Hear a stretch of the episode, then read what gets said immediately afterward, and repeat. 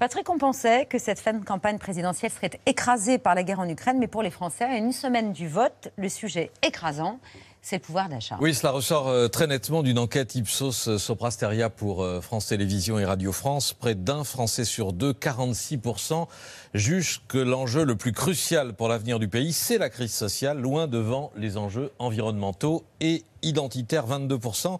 Sur le social, 3 Français sur 4 estiment que, contrairement aux données de l'INSEE, leur pouvoir d'achat s'est dégradé au cours du quinquennat, sentiment ultra majoritaire chez les plus de 60 ans. Et quand on interroge les Français sur leur propre situation financière, on a une petite moitié du pays, 47%, qui parvient à mettre de l'argent de côté un peu ou beaucoup. Et à côté de ça, 37% qui parviennent tout juste à boucler leur budget et 16% qui vivent sur leurs économies ou grâce à des crédits.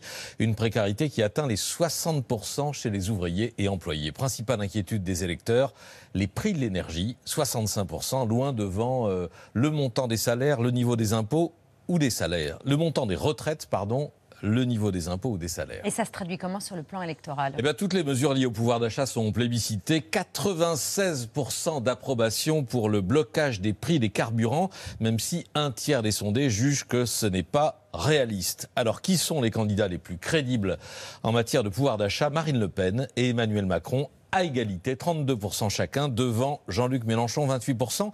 Marine Le Pen, dont le discours était associé à l'immigration et l'insécurité, a réussi sa mue.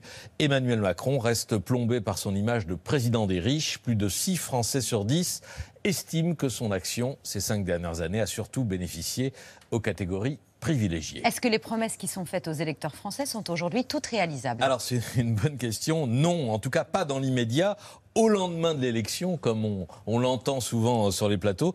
D'abord parce qu'il faut une loi, il faut des lois pour changer euh, la fiscalité, donc plusieurs mois pour en discuter, à condition de disposer d'une majorité à l'Assemblée nationale. Un président ne peut pas décider seul de baisser un taux de TVA, comme euh, Marine Le Pen euh, veut le faire sur les prix de l'énergie, et il faut de plus l'accord des autres pays européens. Or, les 27 pays de l'Union viennent de se mettre d'accord sur de nouvelles règles en matière de TVA, accord qui sera entériné d'ailleurs dans quelques jours à Bruxelles et qui va rendre euh, sinon impossible, du moins très difficile d'appliquer des taux réduits à des produits, je cite, préjudiciables à l'environnement et aux objectifs climatiques de l'Europe. Donc pour le prix de l'essence, c'est mal parti. Mais on pourrait citer d'autres exemples.